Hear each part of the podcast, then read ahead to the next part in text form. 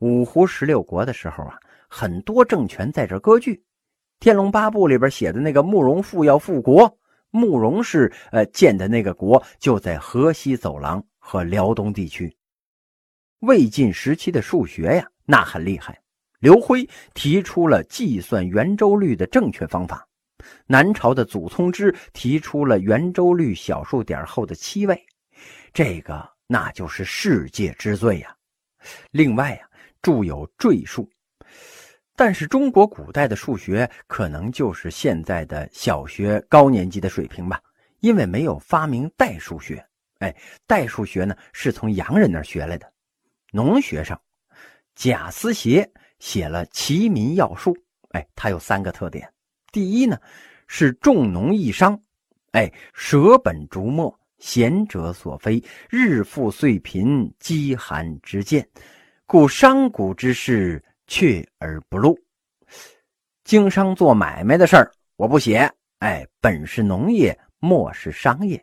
如果弃农经商，那就是舍本逐末。第二个呀，是系统的总结了六世纪以前黄河中下游地区农牧业的生产经验。汉人是种地的，怎么能记载这牧业生产的经验呢？因为这个魏晋南北朝时期呀，民族大融合，少数民族教的呀。第三呢，是现在最早最完整的农书了。中国以农立国呀，从夏朝就开始种地了。哎，不会到这个时候种了三千年的地了，才想起写一本农书啊？那不可能，肯定是以前就有。所以呀，当然有比这《齐民要术》更早的农书了，但是不完整。比如说这个东汉的《四民月令》。地理学的成就啊，有西晋裴秀的《愚公地域图》，哎，北魏的郦道元的《水经注》。《水经注》啊，文笔优美。内容实用啊，后来还被历代的中国画家当做研究山体脉络的经典论文用。这个国画大师陆演绍啊，就很喜欢《水经注》，这个是相当的厉害呀。文学方面呢，有《世说新语》，中国最早的八卦杂志书啊。但是和现在的八卦杂志它不一样，现在的狗仔队除了脸皮和腿脚，别的什么都不行。人家《世说新语》那套书啊，人家那个文采风度那是非同凡响啊，文学思想和史料价值特别高。此外呢，还有代表魏晋风骨的竹林七贤，哎，那就是最早的裸奔名人呐。魏晋南北朝时期呀，道教成了统治阶级服务的宗教了。道教原来是民间的信仰，多数啊用于给人治病。老百姓看不起病啊，找个道士给治治。道士拿着一张黄纸，点上点东西，用火这么一烧，把这纸灰兑水就给喝了。哎，包治百病。可能有的时候啊，这病呢就是心理暗示，你自己觉得好了，那就好了。有的时候呢，其实包治百病啊，哼，是因为喝死了。黄巾起义靠的也是道教，哎，五斗米道。这种中国传统的民间宗教啊，到这个时候被葛洪一改造，就变成了为统治阶级服务的了。天下名山僧占多呀，据说呢，中国今天有好几亿的佛教徒啊，但是道教徒统计只有六十多万。历来中国的道士那就干不过和尚，最后啊，道教基本上就等同于佛教化了。这个道教的清规戒律啊，全都是跟人家佛教学的，包括他的神仙体系。佛教是宗教，道教啊，则是更原始信仰一点了。哎，他干不过佛教，那是有原因的。佛教宣扬是人有三世：前世、今生和来世。今生是你修行好了，哎，来世呢能往生极乐，摆脱六道轮回，而且呢，它容易上手，一个字儿都不认识那都没关系，你只要虔诚的念佛，一句阿弥陀佛，一天念十万遍，肯定能往生极乐。它的教义非常的简单，大伙都能听得懂。什么都不懂，不懂文化，不懂佛教怎么回事哎，那没关系，不用你懂。你就念吧，心诚则灵，嘿嘿，虔诚的念有前途。道教则认为啊，我今生就能成仙，肉身成仙，白日飞升，而且呢，一人得道是鸡犬升天呢。我把我们家里所有人都带到天上玩去。他一般呢是通过炼丹来修炼肉身，外炼长生不老的仙丹，内炼人体的元丹。外丹呢是中草药跟水银炼的，你吃了丹就氧化汞中毒了。炼内丹绝食已经饿得半死不活了，再来一个水银球，那当然能够升天了。多少帝王那都是吃丹吃死的呀！你像什么秦始皇、汉武帝、雍正，那全是吃死的。再说一般老百姓也玩不起炼丹，上哪玩水银去？哪有那么多钱糟蹋名贵中草药啊？明朝嘉靖皇帝炼丹呢，光炼丹那燃料一年就二十多万两银子，一般老百姓哪有这魄力呀？只有贵族那才玩得起，受众太少了，所以呀，这道教干不过佛教。尤其在这个魏晋南北朝时期，佛教啊为百姓找到了一条精神解脱的道路。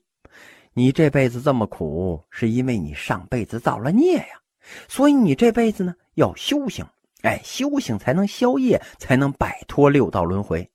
佛呀，那是最高级的。佛底下是菩萨，菩萨底下是罗汉，罗汉呢分成两类罗汉：圆觉罗汉和声闻罗汉。圆觉罗汉呢，因缘际会才能成罗汉；声闻罗汉呢，是听佛讲法成的罗汉。你甭管声闻还是圆觉吧，反正做了罗汉就能摆脱这六道轮回了，可以进入涅槃。佛教认为啊。有不生不死的状态就是涅槃，和咱们认为人除了活着就是死的状态那不一样。有人说呀，自然科学是最渺小的东西，它解决不了的东西太多了。而现在呢，最可怕的就是凡是解决不了的，哎，那就不相信。自然科学虽然了解宇宙的东西，但是能了解多少啊？人类望远镜能看到最远的星球距离地球有多远？这个宇宙相对来说那是无限的。只要他没看到，哎，他就不信，一概称之为伪科学。这一点呢，就有点太绝对了。自然科学诞生才几百年的事儿啊，牛顿、哥白尼那才多长时间呢？他们之前时代的人类是怎么活着的呀？哎，就靠宗教啊。轮回的六道啊。指的是天人、阿修罗、畜生、恶鬼、地狱。玉皇大帝呢，属于天道，但是天呢也是有寿命的，哎，八万四千岁、十万岁，或者是两百万岁。这个岁数一满呢，还要进入轮回。天都这样，人就更加逃脱不了这轮回了。天人之后啊，是阿修罗，也就是夜叉。哪吒闹海吗？里边有一个拿着钢叉的那个夜叉。哎，这个天人阿修罗三道啊还不算，然后是畜生、恶鬼、地狱，这就惨了。尤其你要一落入地狱，那就完蛋了，万劫不复。哎，别再想代言品牌，直接拍广告了。信佛的目的啊，说的是为了上报四重恩，下济三途苦啊。四重恩指的是父母恩、国土恩、众生恩、三宝恩。这三途苦呢，指的是畜生道、恶鬼道和地狱道。哎，指引你走路小心，别堕落进去。所以啊，佛教一跟老百姓宣传这个，老百姓就豁然开朗。哦，我这辈子这个苦，原来是上辈子造的孽呀。对，哎，我告诉你啊，你上辈子是个国王，杀的人太多了，所以你这辈子苦，成了奴隶了。你好好修行啊，来世你还是国王，你你少杀点人吧你。哎，这事儿太好了啊！原来我上辈子是国王啊！哎，我想我上辈子，哎呀，多美呀！我下辈子那多美呀！干脆这辈子呀，我认了。很好的例子呀，是印度，它贫富分化呢。比中国严重，但是人家没见有砸垃圾桶，也没见偷井盖的，更没见把这个公园的护栏呢给掰走的，就因为笃信宗教啊。虽然呢，印度人不信佛教，信的是印度教，但是他的教义呀很多跟这佛教相似，所以宗教信仰啊，大多是教人行善，像什么五戒啊，杀盗淫妄酒，不杀生，不偷盗，不淫邪，不说谎，不饮酒，那社会多好啊！哎，那不就和谐了吗？如果是人人积信，连法律都派不上用场了。除了相伴企业不高兴，为什么呢？这酒卖不出去了。别人呢，其实都挺高兴。所以宗教这么一宣传呢，老百姓就得到了一条解脱之路了。统治者那就更高兴了。宗教教百姓忍让，忍让好，便于管理呀。统治者一高兴，哎，这宗教就能广泛的传播，广泛到了南朝四百八十寺，多少楼台烟雨中啊！可是什么事儿啊？哎，都不能干过了，一过了就会物极必反呐。这佛教的盛行就带来了一定的危害。什么危害呀？首先，浪费钱财，花钱花的太多了。中国历史上啊，一共有四百多个帝王，只有七个皇帝活过了七十岁呀。这七个皇帝里边呢，还有四个活过了八十岁。第一个是梁武帝。南朝四百八十四里边的梁朝的皇帝，人称菩萨皇帝，他呀吃素不吃肉，所以这梁武帝开始呢，中国的僧人就开始不吃肉了。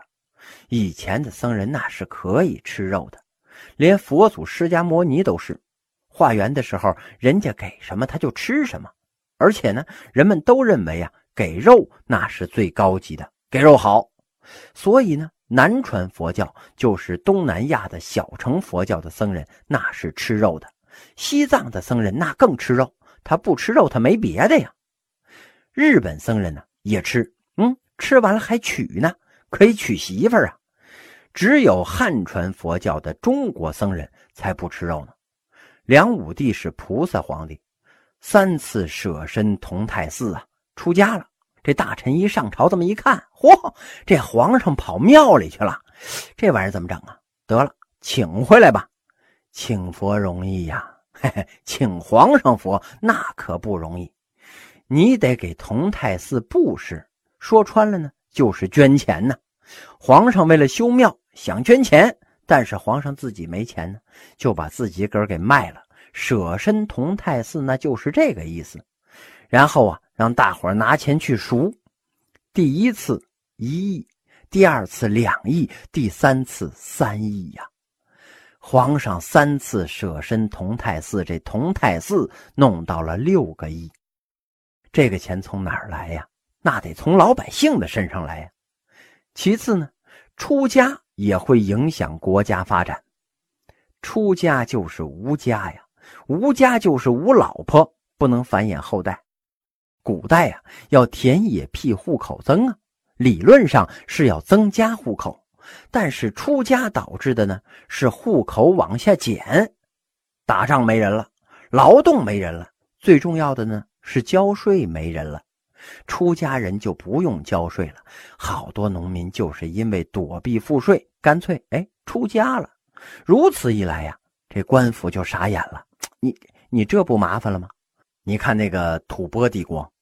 在唐朝时期极盛，有六百万人口啊。后来呢，佛教盛行了，人人出家呀。到了一九五零年，才一百多万人呢，还有十二万喇嘛。都这么干，那国家光有版图，没有可用的人呢，那朝廷吃谁去呀？人人弃其亲爱，家家绝其四季。这样的话呀，国家就没有办法发展了。非但国家不能发展呢，那人种都要灭绝了。再次啊，这个寺院经济发展过度，广占田宅，侵占百姓，与官府争夺劳动力，农民的负担加重了。基于以上这三点呢，所以呢，就有人起来反佛了。反佛的问题呀，是怎么反？哎，说你这个佛教不好，因为你跟官府争劳动力。这么说呀，有点没劲了。哎，得从根本上来驳倒你，哎，得说你这个教义不对，就是邪教。所以呀，范缜反佛，实际上就是因为佛教妨碍了政府的行政，但是呢，哎，我不说原因，我只从教义上驳你。范缜在《神灭论》一书中提到啊，人的精神和形体那是统一的。他说，肉体和精神的关系啊，就像刀刃和锋利的关系，没有刀刃呢，就没有锋利，所以没有肉体呢，就没有精神。你说你自己再锋利，如果你没有刀刃，你切个蛋糕你试试。他的意思就是说呀。没有六道轮回，什么都没有。因为南朝皇帝笃信佛教，所以啊，当时一堆高僧啊都跟他那儿辩论。哎，但是呢，辩不过他。南朝的晋灵王萧子良也跟他辩。哎，你不相信三世因果、六道轮回，为什么我生下来的是王爷呢？啊，你生下来的是百姓呢？这不是前世注定的吗？我肯定是前世积福了，所以我身为王爷。你前世造孽，所以你是百姓，肯定是这样。这范缜呢，一指庭院当中的一棵梨树，哎，那梨树上开满了梨花啊，芳香四溢。他就说呀，哎，你看见那株树没有啊？看见那朵花没有啊？一阵风来，花都掉了。有的飘进了主人的卧室，主人把它捡起来了，放在盛满清水的器皿里边，让它继续散发芳香。这就是王爷您。还有的花呢，吹进了茅坑里了，就是我范缜了。哪朵花进卧室，哪朵花进茅坑，这难道是前世注定的吗？不是吧？一棵树上的花，注定什么注定啊？纯属巧合而已。风从这边来。我就进茅坑了，要从那边来，嘿嘿，你就去了。这个呀，没什么前世注定，这可把这净灵王气坏了。人家都把自个儿比作茅坑了，你能把人家怎么办呢？这个范缜呢是个好同志，哎，发展了唯物思想啊。另外啊，北朝的北魏太武帝和北周的武帝灭佛。这两个皇帝支持灭佛呀，也是为了维护自己的统治啊。中国佛教史上有三武一宗之祸，三武一宗啊，指的是灭佛的皇帝。三武啊，是北魏太武帝、北周武帝唐武宗；一宗啊，是后周世宗。这三武一宗之所以灭佛呀，就是因为佛教的发展影响到了他们的统治了。这周武帝。为什么灭佛呀？哎，你听这词儿啊，求兵于僧众之间，取地于塔庙之下，两百万人出家，嘿，你都给我还俗。这一还俗啊，增加了多少战斗力呀？盖房子不得用耕地吗？所以，哎，我把你的塔庙给拆了，拆了之后不就有耕地了吗？周武帝灭齐之后啊，进齐境内的佛教，县城寺庙。出四十千，并赐王宫，充为地宅，把庙都给卖了。四十千钱，哎，卖给你了。佛教的庙宇那都是七殿伽蓝呐，一进门就是天王殿、大雄殿、藏经阁、东西配殿，这不正好是一间王府吗？送给王公当别墅。哎，五众士门减三百万，皆付军兵，还归边户。武仲士门三百万，哎，该当兵的当兵，该交税的交税，还归边户。荣阔佛像，焚烧经教，三宝福财，薄禄入关，登记赏赐，分散当尽。这庙里的东西呀，嘿，全给分喽。佛像呢，给熔了，熔完之后，铜的可以做钱，铁的可以做兵器，金的那就更好了呀。一般中国古代的佛像啊，那都是铜像，铜像正好砸了做铜钱呢。所以他总结灭佛的结果是啊，自废以来，民意稍息，租调年增，兵师日盛，东平齐国，西定妖荣，国安民乐，岂非有益？废佛的好处啊，是民意稍息，哎，租调年增，兵师日盛，所以呀。我才要灭佛嘛！今天连佛教界的高僧大德都认为三武一宗灭佛那是对的。当时佛教闹得确实有点过了，出家就应该修行，你不该搞经济活动，你去买卖皇帝弄个五六个亿，你这算什么事儿啊？尤其是你看今天的寺庙，哎，进门烧香吧，烧香你就得交钱吧，没带钱，嘿嘿，我们这儿能刷卡，这哪是像清修之地呀？你说你交一百块钱吧，就当是被收了保护费了。但是拉住你的假和尚说呀：“哎，这位善人，看你面向，你的家人肯定是阖家欢乐，钱财富足啊。丈夫事业有成，儿子是学业有成啊。一般按照这种大好人家，至少啊得捐三百。这个捐出去多少和收获多少，那是成正比的呀。言下之意呀，我不逼你。”你捐一百也行，但是你丈夫事业呢，就得打个三三折了。你儿子也得打折，家庭和睦也得打折。你这么一听啊，呵，你奶奶个熊的啊！为了家庭和谐，嘿，捐吧。结果一出门走了两步，又是一个庙，又被拉进去了。这回呀，嘿，五百。